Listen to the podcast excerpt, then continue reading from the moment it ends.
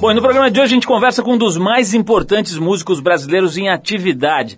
Estamos falando de ninguém menos do que Toquinho, que vem aqui para falar sobre as suas parcerias com um monte de gente boa, Jorge Benjor, Chico Buarque e, lógico, Vinícius de Moraes, seu grande parceiro, sobre a música atual, sobre a internet, música eletrônica, o disco dele novo, Quem Viver Verá, que aliás traz músicas inéditas e um monte de coisa legal aqui nesse bate-papo com o pequeno Toquinho. A gente abre o Triple FM de hoje com a Karina Burr. Karina que está na capa e nas páginas da revista TPM desse mês, também está de disco novo, Longe de Onde, lançado em outubro do ano passado. Desse álbum, a gente separou a faixa Não Me Ame Tanto, dessa que é uma das figuras mais criativas e, como diz a capa da TPM, enfim, uma cantora nova brasileira que não é toda boazinha e toda fofinha, que se coloca de uma maneira um pouco mais veemente, um pouco mais contundente. Depois da Karina Burr, tem Toquinho aqui no Trip FM.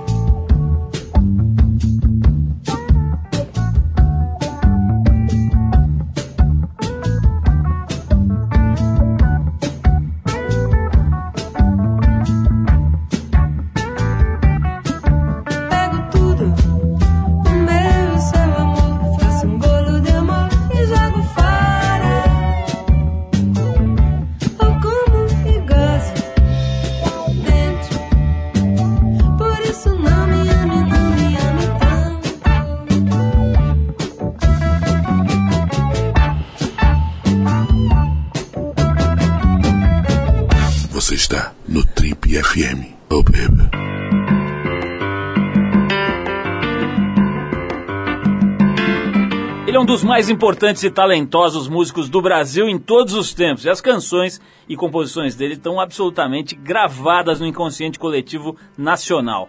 Ele é paulistano aqui do bairro do Bom Retiro, hoje ocupado pela colônia coreana. Desde criança ele demonstrava uma habilidade manual acima da média e um perfeccionismo exacerbado. O primeiro contato com o violão rolou aos sete anos de idade. As aulas foram impostas pela mãe como uma espécie de terapia para ele dar uma assentada, uma acalmada. Foi pupilo de grandes mestres gênios da música, como Edgar Janulo, Oscar Castro Neves, Isaías Sávio, Paulinho Nogueira e Baden Powell. Olha o timinho que ensinou o cara. Foi parceiro e amigo de alguns dos mais notáveis representantes da música popular brasileira, como Chico Buarque, Jorge Ben, antes era Jorge Ben, né? agora é Jorge Benjor, Tom Jobim e, claro, Vinícius de Moraes. Além dos discos que encantaram plateias adultas pelo mundo, ele também tem um importante trabalho com o público infantil. Claro que a gente destaca os álbuns Arca de Noé 1 e 2 e o Canção de Todas as Crianças, uma obra baseada na Declaração Universal do Direito das Crianças, aprovada pela ONU em 59. Bom, já deu para perceber o papo hoje aqui no Trip é com Antônio Pet Filho, mais conhecido como Toquinho, que lançou no ano passado os discos Toquinho e Paulo Ricardo cantam Vinícius e Quem Viver Verá, um disco que depois de oito anos reúne algumas canções inéditas. Toquinho, é um prazer te receber aqui. A gente estava tentando essa entrevista aqui, rolou, agora deu certo. Você não sairá daqui em menos de oito horas, porque queremos é, tirar todas as informações que ninguém jamais conseguiu tirar da sua cachola. A gente está ensaiando esse papo há algum tempo e agora estou muito feliz por ter conseguido armar, deu tudo certo. Então seja bem-vindo à nossa choupana radiofônica aqui, Toquinho. Barato, depois dessa introdução, não preciso falar mais nada. tá to, tudo dito. Toquinho, eu, olha, eu quero eu vou começar a entrevista de uma maneira meio, meio heterodoxa, digamos assim. É o seguinte, eu, eu assisti esses dias o, o documentário sobre o Raul Seixas, né?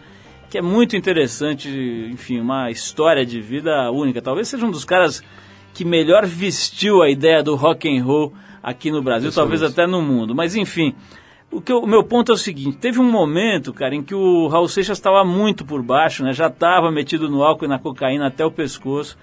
E, e a então mulher dele foi conversar com, não me lembro exatamente o nome do cara agora, que estava lá na Globo, e pediu uma ajuda mesmo pro, pro diretor artístico lá, diretor musical da Globo, para que escalasse o Raul para fazer alguma coisa para tirar o cara do, do buraco, né?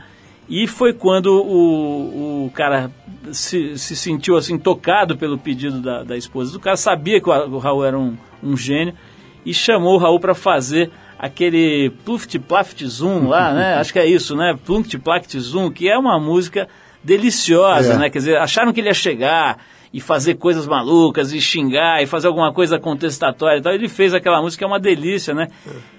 O meu ponto, assim, eu estou trazendo o Raul, Raul Seixas para o papo pelo seguinte.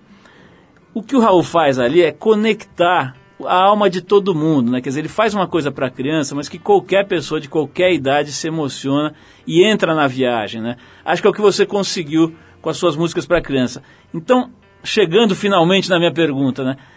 Deve ser uma delícia fazer coisa para criança, fazer música para criança, né? Você, você deve ter curtido muito, né, essa, esse lado. Conta um pouquinho desse lado da tua carreira. Bom, você falou do Raul Seixas, impressionante. Ele, outro dia eu estava é, eh, voltando de uma viagem, estava com a Ana Seton no carro e tocou uma música dele. E, e, e a rádio estava tocando várias canções de, de vários artistas, tocou uma, uma, uma do Chico Buarque, uma uma do, do Djavan, uma de não sei quem, e depois Raul Seixas. Quando veio o Raul Seixas, era uma coisa atualíssima, o som era atualíssimo, é, era, era gostoso de ouvir a levada do rock. Eu falei, mas olha que loucura, essas canções que foram tocadas é, são canções atuais. E o Raul Seixas entra com um som que é atualíssimo, tanto quanto as que acabaram de tocar. E ele era um, ele tinha aquela coisa orecchiabile, né, como se fala em italiano, não tem essa palavra em português, seria orelhável, uma coisa que entre, entra natural, naturalmente no, nos ouvidos e não fere os ouvidos. Ele tinha isso, e quando você fez a pergunta da música infantil, é, é, agradável, é, a gente se diver, eu me divirto muito fazendo música infantil. Primeiro você tem que ter muito humor para fazer música infantil. Quem não tem humor é melhor nem tentar. Outra coisa é você ter uma certa humildade, um despojamento de coisas que você aprendeu, de, de, de escalas, harmonias e teorias musicais, e fazer o que o som é, necess... pede, o que a canção pede para ficar uh, audível, para ficar agradável. E, e você e, e, essa linguagem é muito difícil, é muito mais difícil fazer música uh, sem, sem subestimar a criança, é claro, não qualquer blá blá blá, fazer música infantil do que música para adulto, porque você tem que passar por essa linha que eu chamo tênue, né, entre o adulto e o infantil, onde você você goste de ouvir e a criança também se interesse. Isso é muito difícil. E eu consigo fazer isso com a, a duras custas. Eu sofro muito para fazer música infantil. Eu estou fazendo um trabalho agora com o Eli fazendo Andreato, que chama Casa do Tempo, são os, os sentimentos que cantam é, é, tá, tá, uma barra pesadíssima, porque você faz fazer cada sentimento ele próprio cantar. O primeiro que eu escolhi foi a mentira. Porque a mentira é uma maravilha, né? salva tudo, aconchega as coisas. E é a mentira que canta. Eu me diverti muito fazendo essa canção, mas deu muito trabalho. Então, é agradável? É, quando ela está pronta. Toquinho, vamos para a segunda pergunta é, exótica, digamos assim. Qual o seu segredo de beleza? Pode ser o creme C da Pondes, pode ser a água, que você está com 65 anos, está bem aí, está tá em forma, etc. Você faz esporte, é, come alimentação vegetariana, qual o seu segredo de beleza? É a minha pergunta. Olha, é, é uma coisa que eu busco até hoje, né? E, e, é, uma, é uma eterna busca, que é o equilíbrio. O equilíbrio, para mim, é, é, é, a base de tudo. E como é difícil, eu digo equilíbrio geral mesmo. Quer dizer, primeiro de tudo, você fazer o que você gosta, o que você quer. É, ontem eu li uma frase do, João, do, do Fernando Pessoa que fala: não se acostume com o que, te não, no, com o que não te faz bem. As pessoas se acostumam com coisas que não fazem bem para ela, coisa que, que, que, atrapalham a vida dela, às vezes por, por comodismo, por falta de dinheiro, ou por falta de coragem, ou por uh, gostar de viver no outono e não no verão nem no inverno. Quer dizer, é, é, é, é você fazer o que você quer e não se acostumar com o que te faz mal. E eu acho que isso, junto com um equilíbrio alimentar que a gente tem que ter, vaidade que é fundamental. Eu não acredito que não tem vaidade, vaidade tem que existir. Um, eu corri hoje, corri, trotei, enfim, todo dia eu faço um quilômetro e meio, dois, três até, é necessário até para a coluna. Eu faço uma manutenção geral da minha alma, do, do, do meu físico, é, insisto em jogar futebol e tenho um peso razoável e, uh, e procuro namorar com quem eu gosto e não fazer nada forçado na minha vida mesmo. Eu trabalhei muito, é, construí as coisas que eu, que eu construí até agora, bem ou mal, são minhas, é, e elas foram feitas para poder me dar um mínimo de conforto para escolher o que eu quero e para brigar pelas coisas que me fazem bem. Eu acho que isso é fundamental. Você está bem com você. Isso eu sei que não é nada fácil, mas a gente tem que tentar. Agora, Toquinho, já que você me deu essa bola rolando sobre as namoradas aí e tal, você é um comilão desenfreado ou você é um homem pacato? um homem que tem relações duradouras e estáveis. Com Milão nunca, pelo amor de Deus. Eu não sou isso, esse termo, essa coisa, essa coisa de, que, que, que, exige suor. Eu acho muito desagradável a relação sexual do, do atleta sexual. Eu nunca fui um atleta sexual, não sou, nunca me esmerei para isso. Eu sou uma pessoa generosa, uma pessoa carinhosa, uma pessoa criativa. Eu, quando quando estou com uma namorada, com uma pessoa que eu gosto, eu procuro fazer tudo que ela gosta, mas também sem muito esforço. Com esforço físico está cada vez mais demodê, entendeu? Toquinho, nós vamos fazer a primeira pausa aqui do nosso papo. Eu voltarei a esse assunto, porque eu imagino, cara, que você reinou pelo seguinte. Você andava com aqueles caras, com o Vinícius, com aquela turma toda do, da Bossa Nova, mulherada aí atrás, enfileirada, e tinha um cara meio novinho ali, meio mascote, ah. cara. O cara devia era pegar, um, toda hora que os caras caíam bêbados. Era uma baba. Né, os caras bebiam, caíam, aí chegava o moleque ali, todo pimpão, né? Eu vou querer é, descobrir essa, essa faceta eu da sua te, vida. Eu te revelarei tudo. Agora é o seguinte, nós vamos tocar aqui aquela parceria sua, uma música clássica, né? Da parceria sua com o Chico Buarque que é a faixa Samba de Orly. Uhum. Depois da música, eu quero que você conte também uma okay. história que a gente levantou. Nossos perdigueiros farejadores trouxeram a seguinte informação. Que o Vinícius tinha ciúme quando você fazia parceria com outros compositores, especialmente jovens e bonitos. Uhum. E se é verdade que ele também entrou na parceria dessa música, Samba de Orly, mas que a frase que ele tinha sugerido foi cortada na época pela censura. Vamos ver se nossos farejadores estão bem treinados ou se preciso reforçar o bonzo deles, porque eles estão meio caidinhos. Vamos de samba de Oli. Na sequência a gente volta com um toquinho aqui no Trip FM. Vamos lá.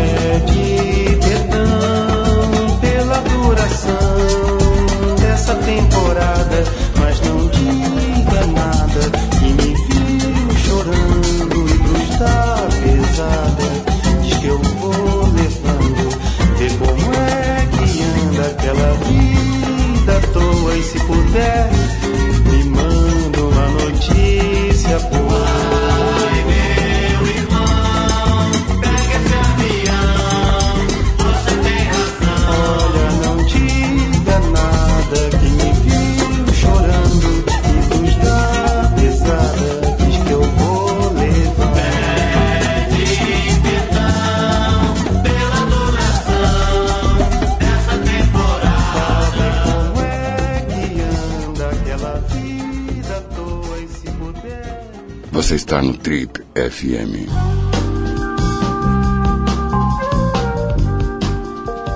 Legal, pessoal, estamos de volta hoje conversando com este homem que fez músicas absolutamente incríveis com os parceiros. O cara tocou até com todo mundo, Jesus Cristo, Jimi Hendrix. O cara fez música com as maiores feras da história do cancioneiro brasileiro e também andou namorando pessoas interessantes. Mas, Toquinho, vamos parar um pouquinho com esse assunto, depois a gente volta tá. nesse assunto.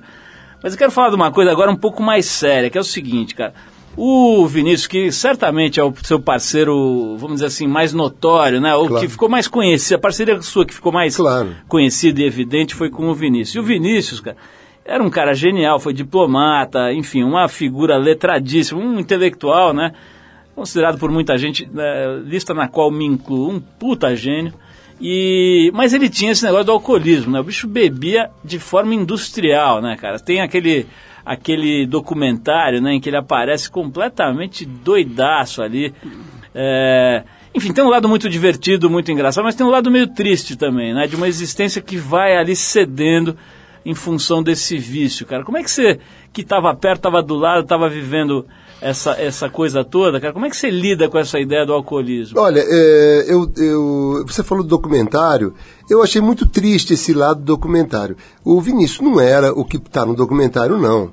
É, aliás, uma das coisas negativíssimas que eu vi no documentário é, foi que o Vinícius apareceu o tempo inteiro embriagado. Eu, sinceramente, eu trabalhei com o Vinícius 10 anos e, assim, como ele dizia, um casamento sem sexo, mas tinha todo o resto, ciúme, morava junto, e aquela, aquele ranço do casamento tinha na parceria.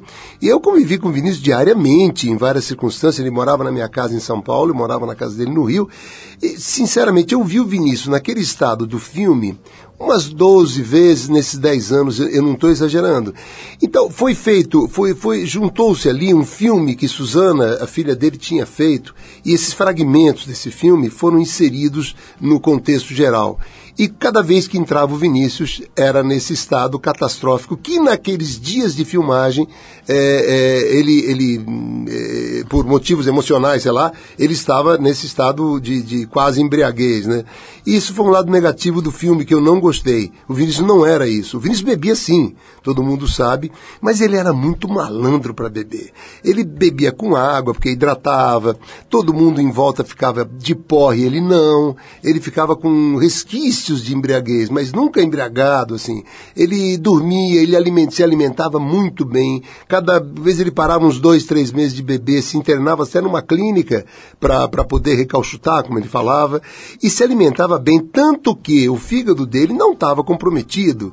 Ele, quando ele morreu, ele morreu de isquemia cerebral muito mais motivado pelo fumo do pelo alcoolismo.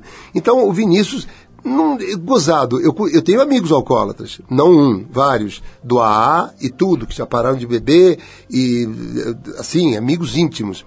O Vinícius não era alcoólatra para mim. Alcoólatra eram, eram essas pessoas que realmente é, tinha uma dependência é, alucinante do álcool. O alcoolismo é uma enzima que tem no, no, no, organismo, as pessoas têm ou não. O Vinícius gostava de beber. Como ele dizia, o, o, o era o cachorro engarrafado para ele, o melhor amigo do homem, né?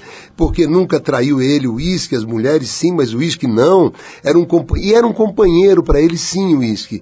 Ele, ele usava o uísque como uma companhia. Ele uh, curtia o uísque, ele gostava dessa, dessa coisa da, da, da bebida ali. Mas ele embriagado eu vi muito poucas vezes. E, eu não considero o Vinícius alcoólatra por quanto ele se, tanto ele se cuidava. Agora, é, ele bebia, bebia e essa, essa, história do ciúme dele, teve esse ciúme mesmo quando você gravou, quando você fez essa música com o Chico? Teve, o Vinícius era ciumento demais. Ele, ele era ciumento de tudo. Um dia eu, eu, eu tive um, um eu, eu, saí com uma pessoa ali e deixei ele esperando e tal. Aí eu cheguei, ele estava acordado quarto da manhã, bravo comigo. Falei, Vinícius, tudo bem? Ah, mais ou menos. O que, que houve? Ele falou, eu quero te falar uma coisa. Eu, eu nunca bebi, nunca fui de beber, né?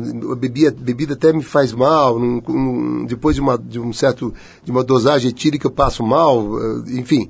Aí ele, ele sabia disso. Ele falou, eu quero te falar um negócio. Não esquece isso não. A bebida só faz mal para quem não tem caráter.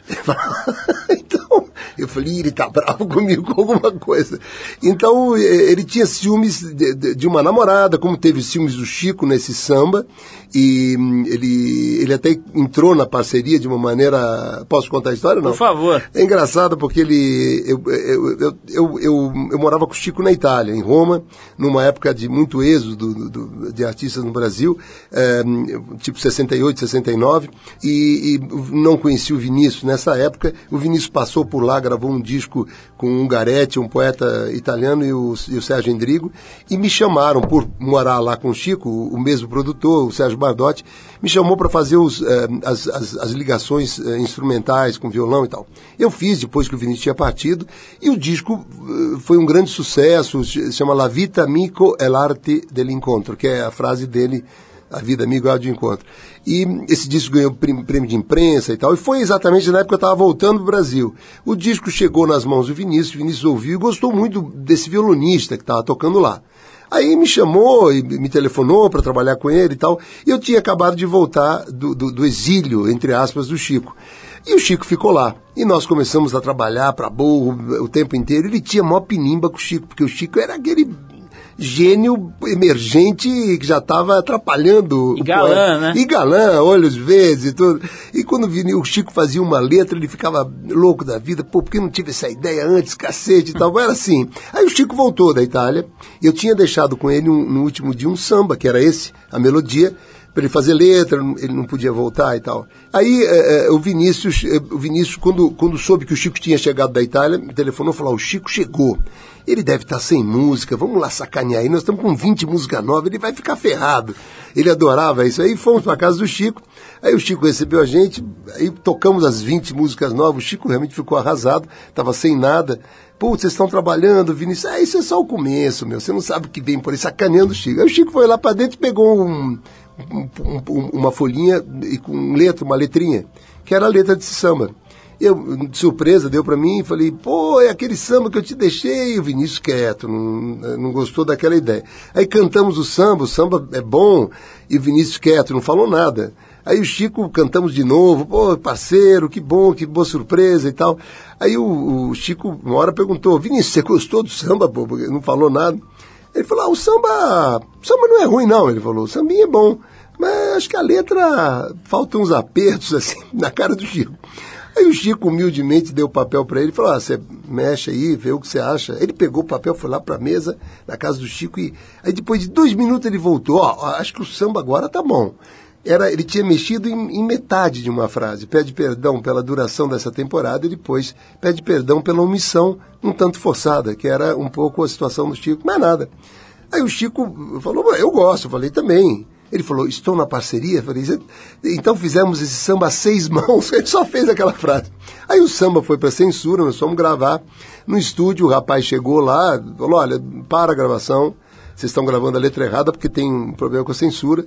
E veio o papel que eu não acreditei, juro. A frase do Vinícius só censurada. Só. A única coisa. A única coisa.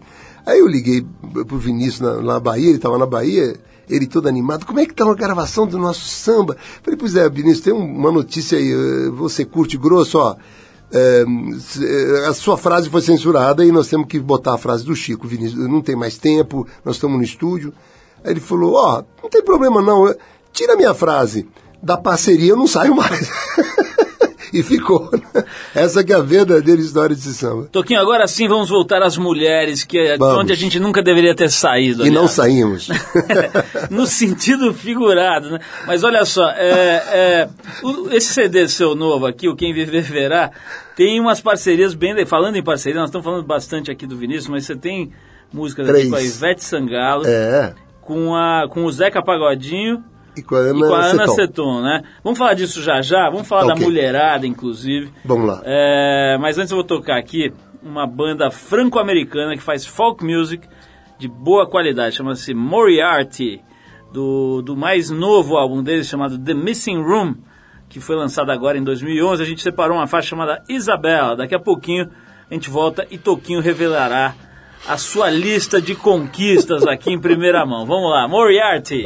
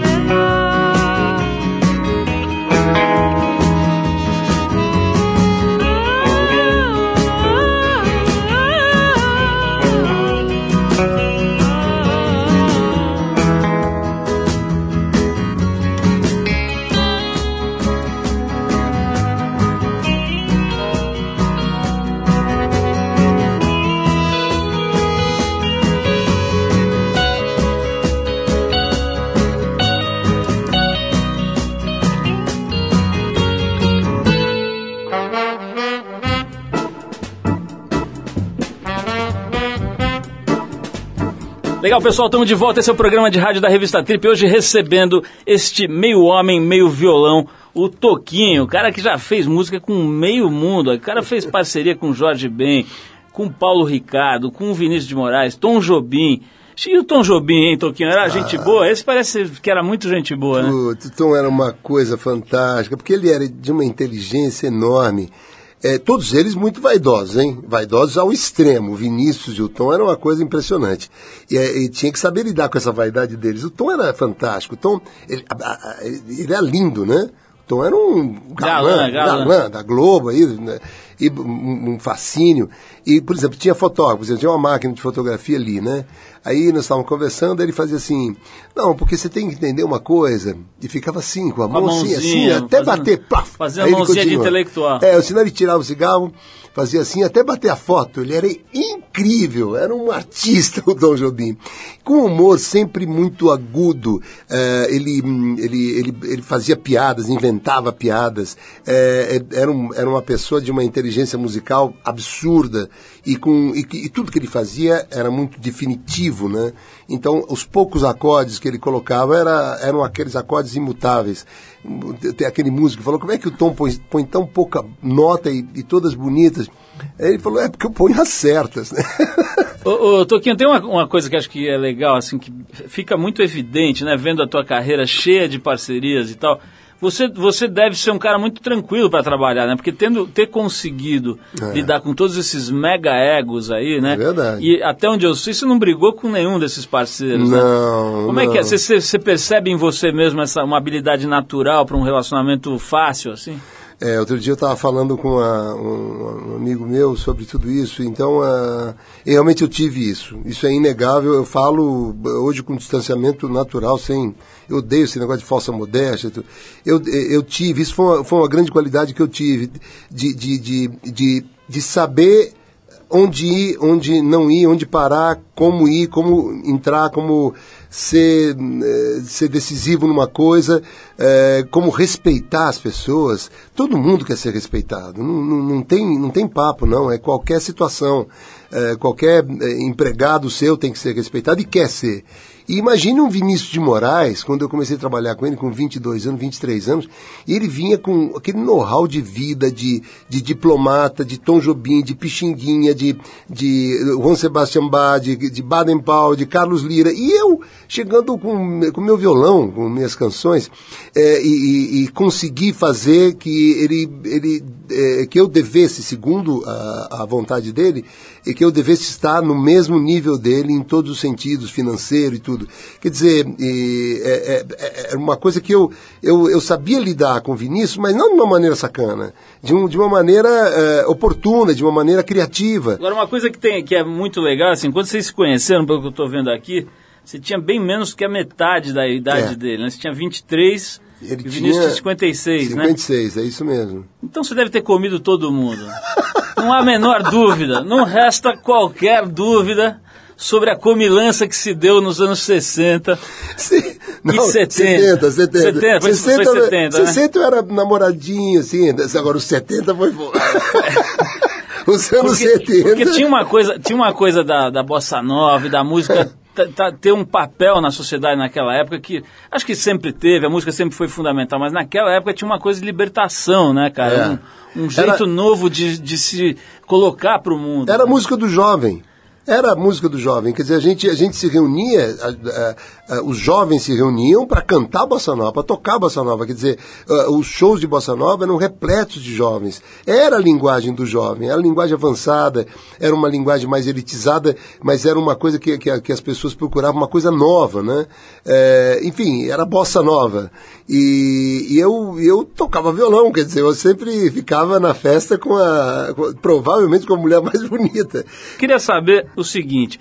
Essa época eh, da, da, dos anos 70 aí foi também uma época importante do ponto de vista da libertação dos costumes, né, cara? A gente é tinha lá o Pasquim, tinha um monte de coisa acontecendo e, e uma, uma mudança de padrão, né, de comportamento, eh, digamos, afetivo, sexual e tudo isso acontecendo, 68, a revolução toda de costumes e tal.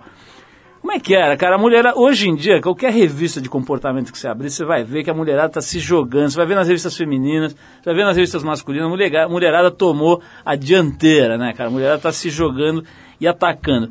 Nessa época era muito diferente disso, era muito mais romântico, mais recatado, ou era uma comilança desenfreada mesmo?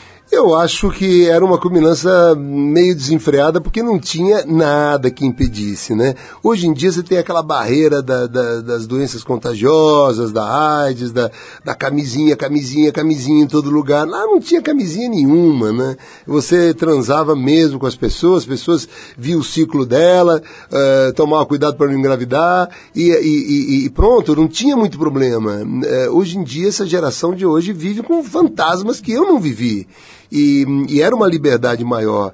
Eu namorei com a Leila Diniz, quer dizer, em, em, no auge da, da, Leila Diniz, com todas as mulheres do mundo, quer dizer, é, fui, tive esse privilégio, porque a, a Leila era uma deusa, né? Aquela época era o máximo. E, e, e, era uma mulher que, que, que foi responsável por uma grande, um, por um percentual muito grande da liberdade da mulher de hoje.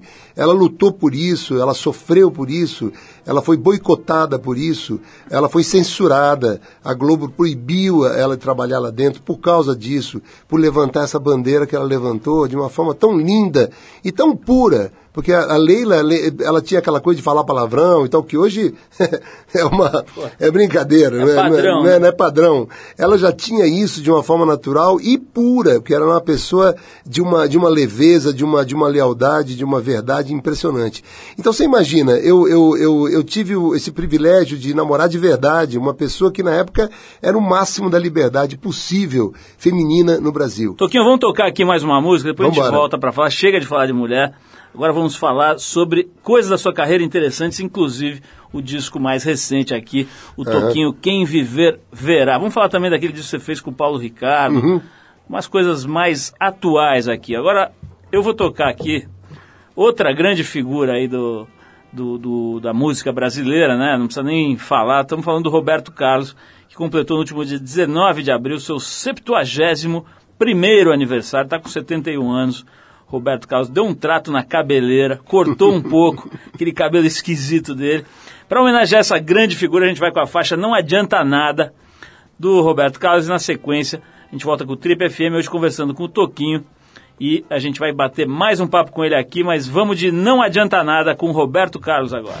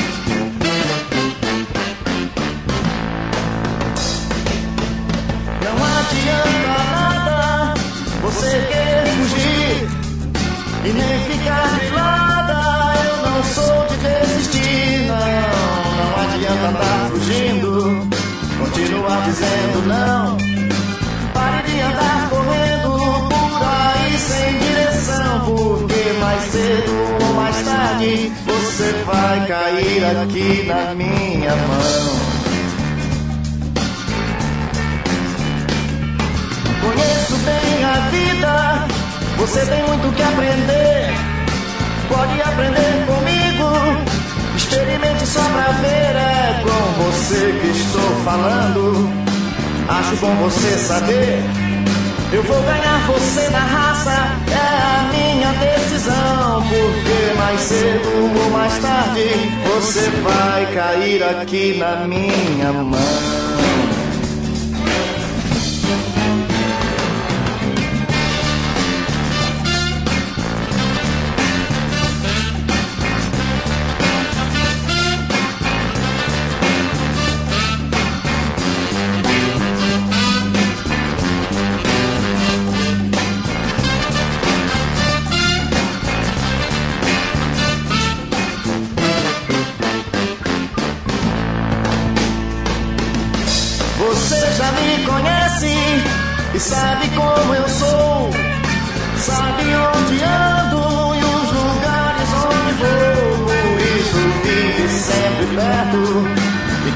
Estou mais certo que você já sabe disso e não vai dizer que não, porque mais cedo ou mais tarde você vai cair aqui na minha mão.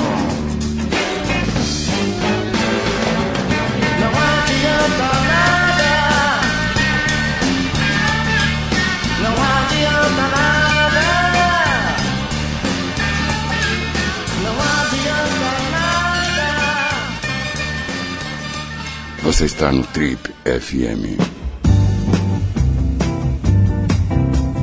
Legal, pessoal, estamos de volta. Esse é o programa de rádio da revista Trip. Hoje conversando com o gênio da música, o Pequeno Toquinho.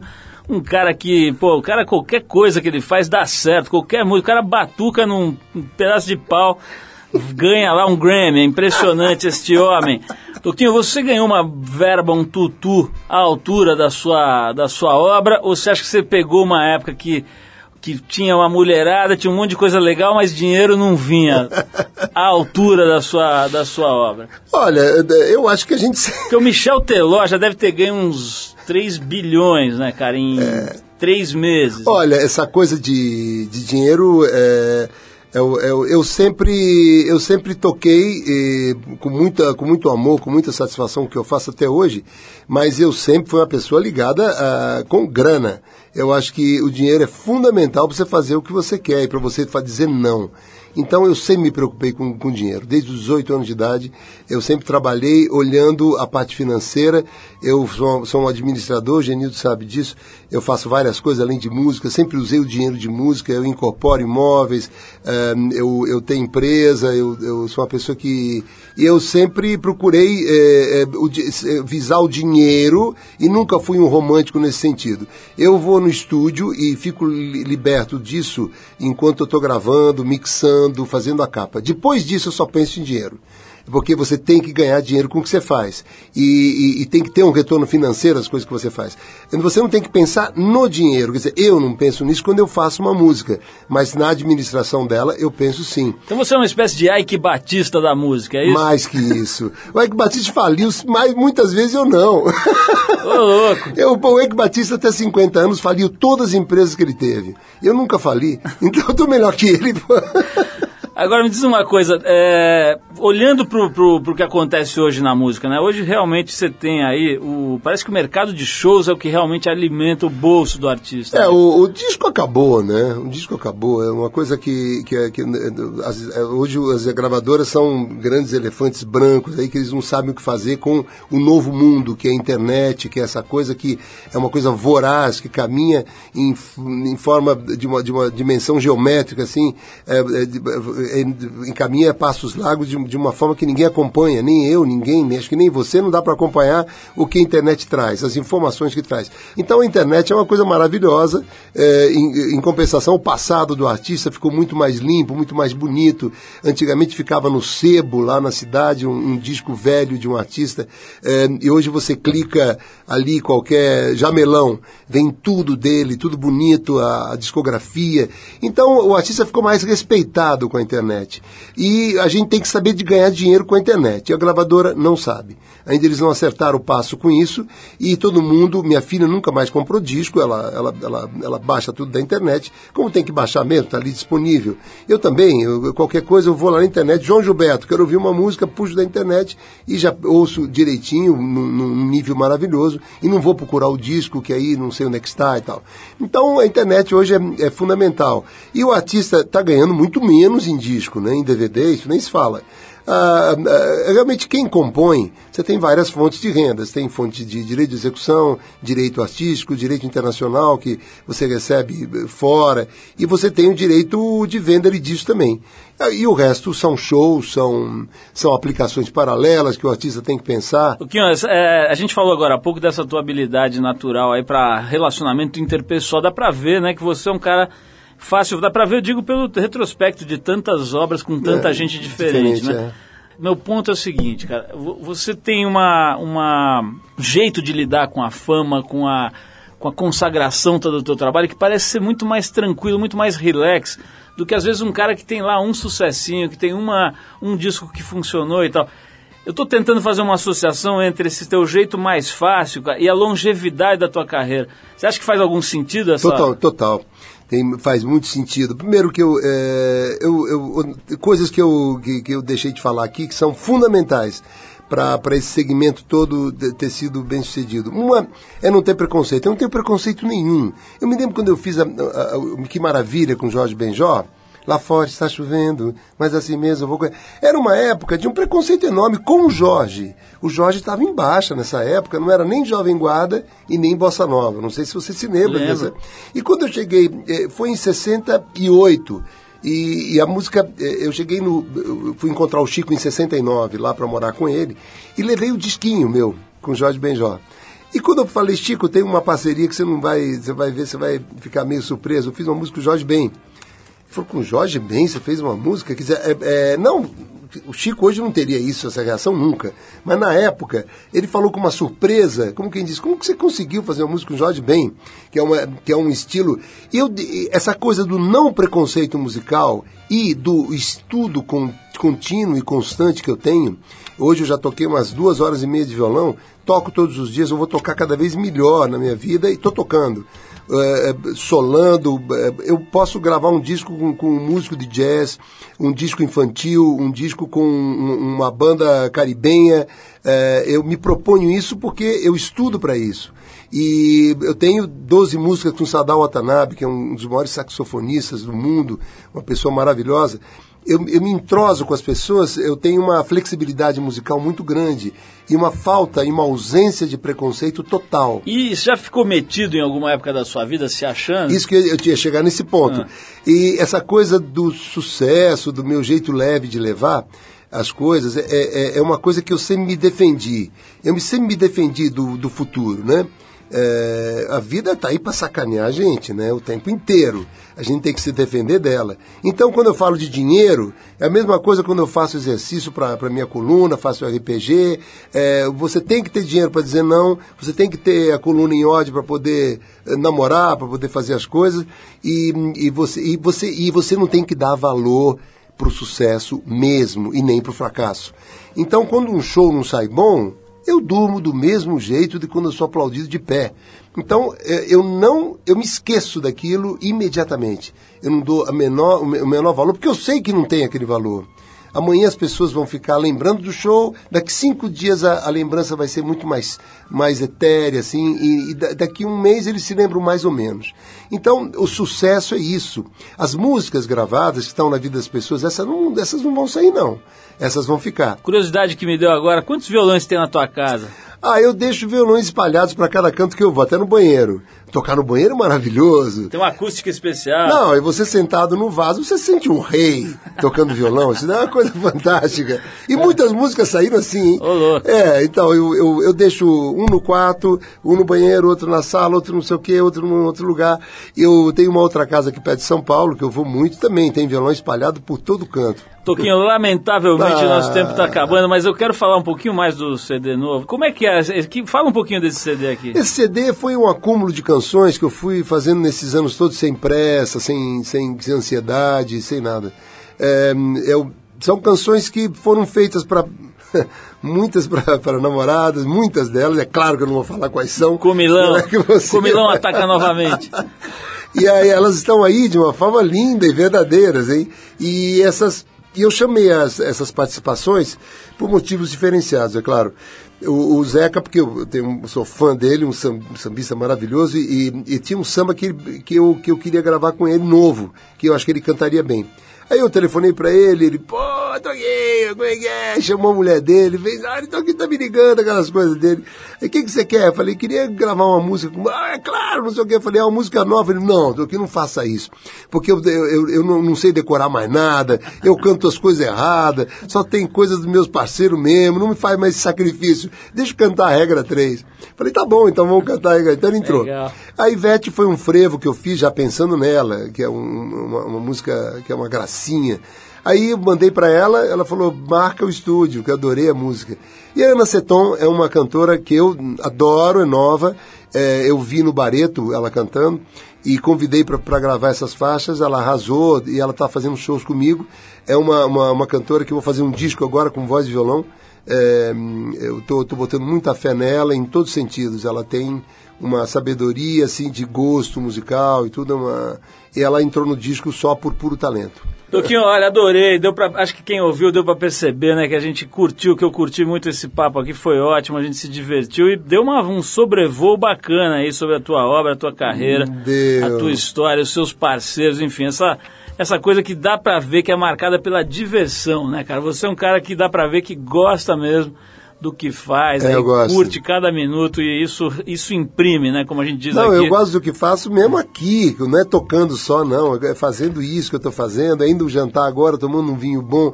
Cada hora é Pô, uma nós vamos junto, porque esse vinho aí tá bom demais.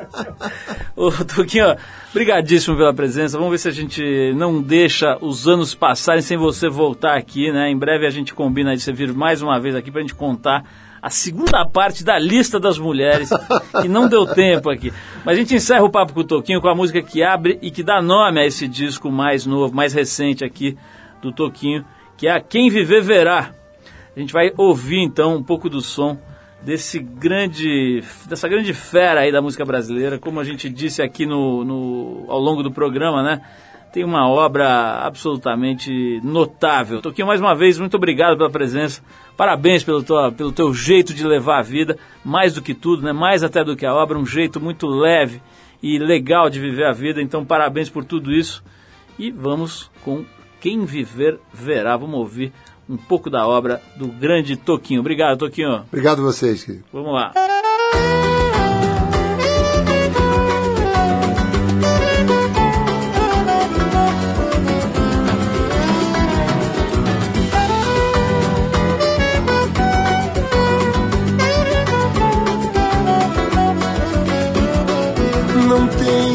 A vida entender.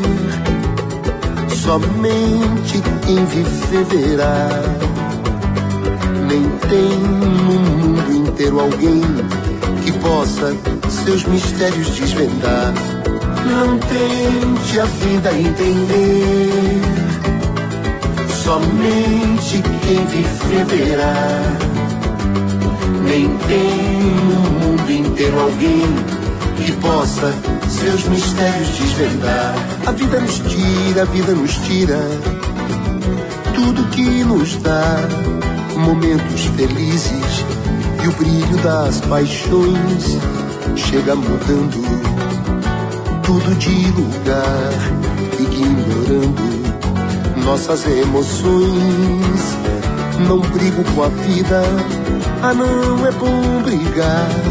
Sorri às vezes, ela sorri pra mim. Abro caminhos e deixo ela passar. De mansinho, devagar e com carinho.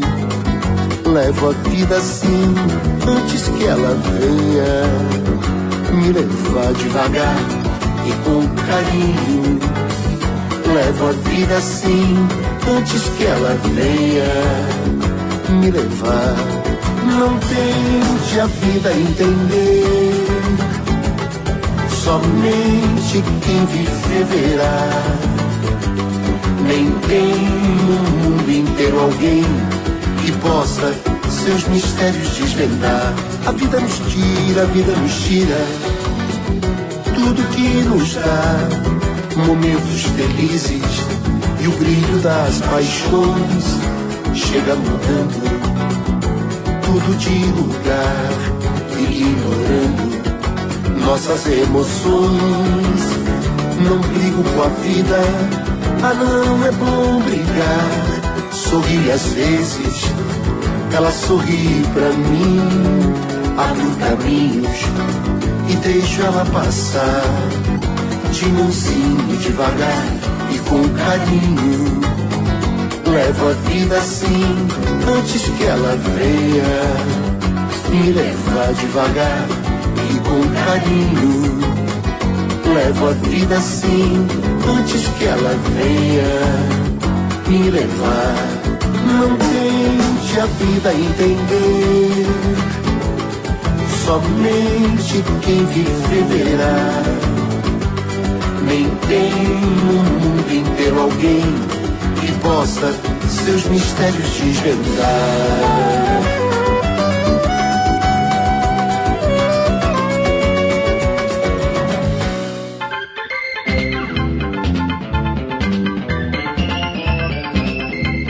Bom, a gente vai ficando por aqui com mais um Trip FM. Lembrando que o programa é uma produção da equipe que faz a revista Trip e já vai para o seu 28º aniversário. São 28 anos de independência no rádio brasileiro. Apresentação de Paulo Lima, produção e edição de Alexandre Potashev. Para falar com a gente, você pode escrever para radio@trip.com.br ou então pode procurar a gente lá no Facebook. A gente está lá no Facebook barra Revista Trip. E se você perdeu o programa de hoje, quer ouvir de novo ou quer conhecer melhor o nosso trabalho, entra no trip.com.br. Lá você vai encontrar um arquivo com centenas de programas, centenas de entrevistas feitas por aqui nos últimos 12 anos. E você pode baixar essas entrevistas para ouvir a hora que quiser, onde quiser. Tem gente que ouve no trem, no ônibus, pedalando, correndo, enfim, a hora que você quiser, você pode acompanhar o nosso trabalho. Você também pode acessar esse arquivo pelo aplicativo da revista Trip para o iPhone, para o iPod Touch e também agora no iPad. É só procurar lá na Apple Store, você vai achar, ele é gratuito. Na semana que vem a gente volta nesse mesmo horário com mais um Trip FM. Abração e até a próxima!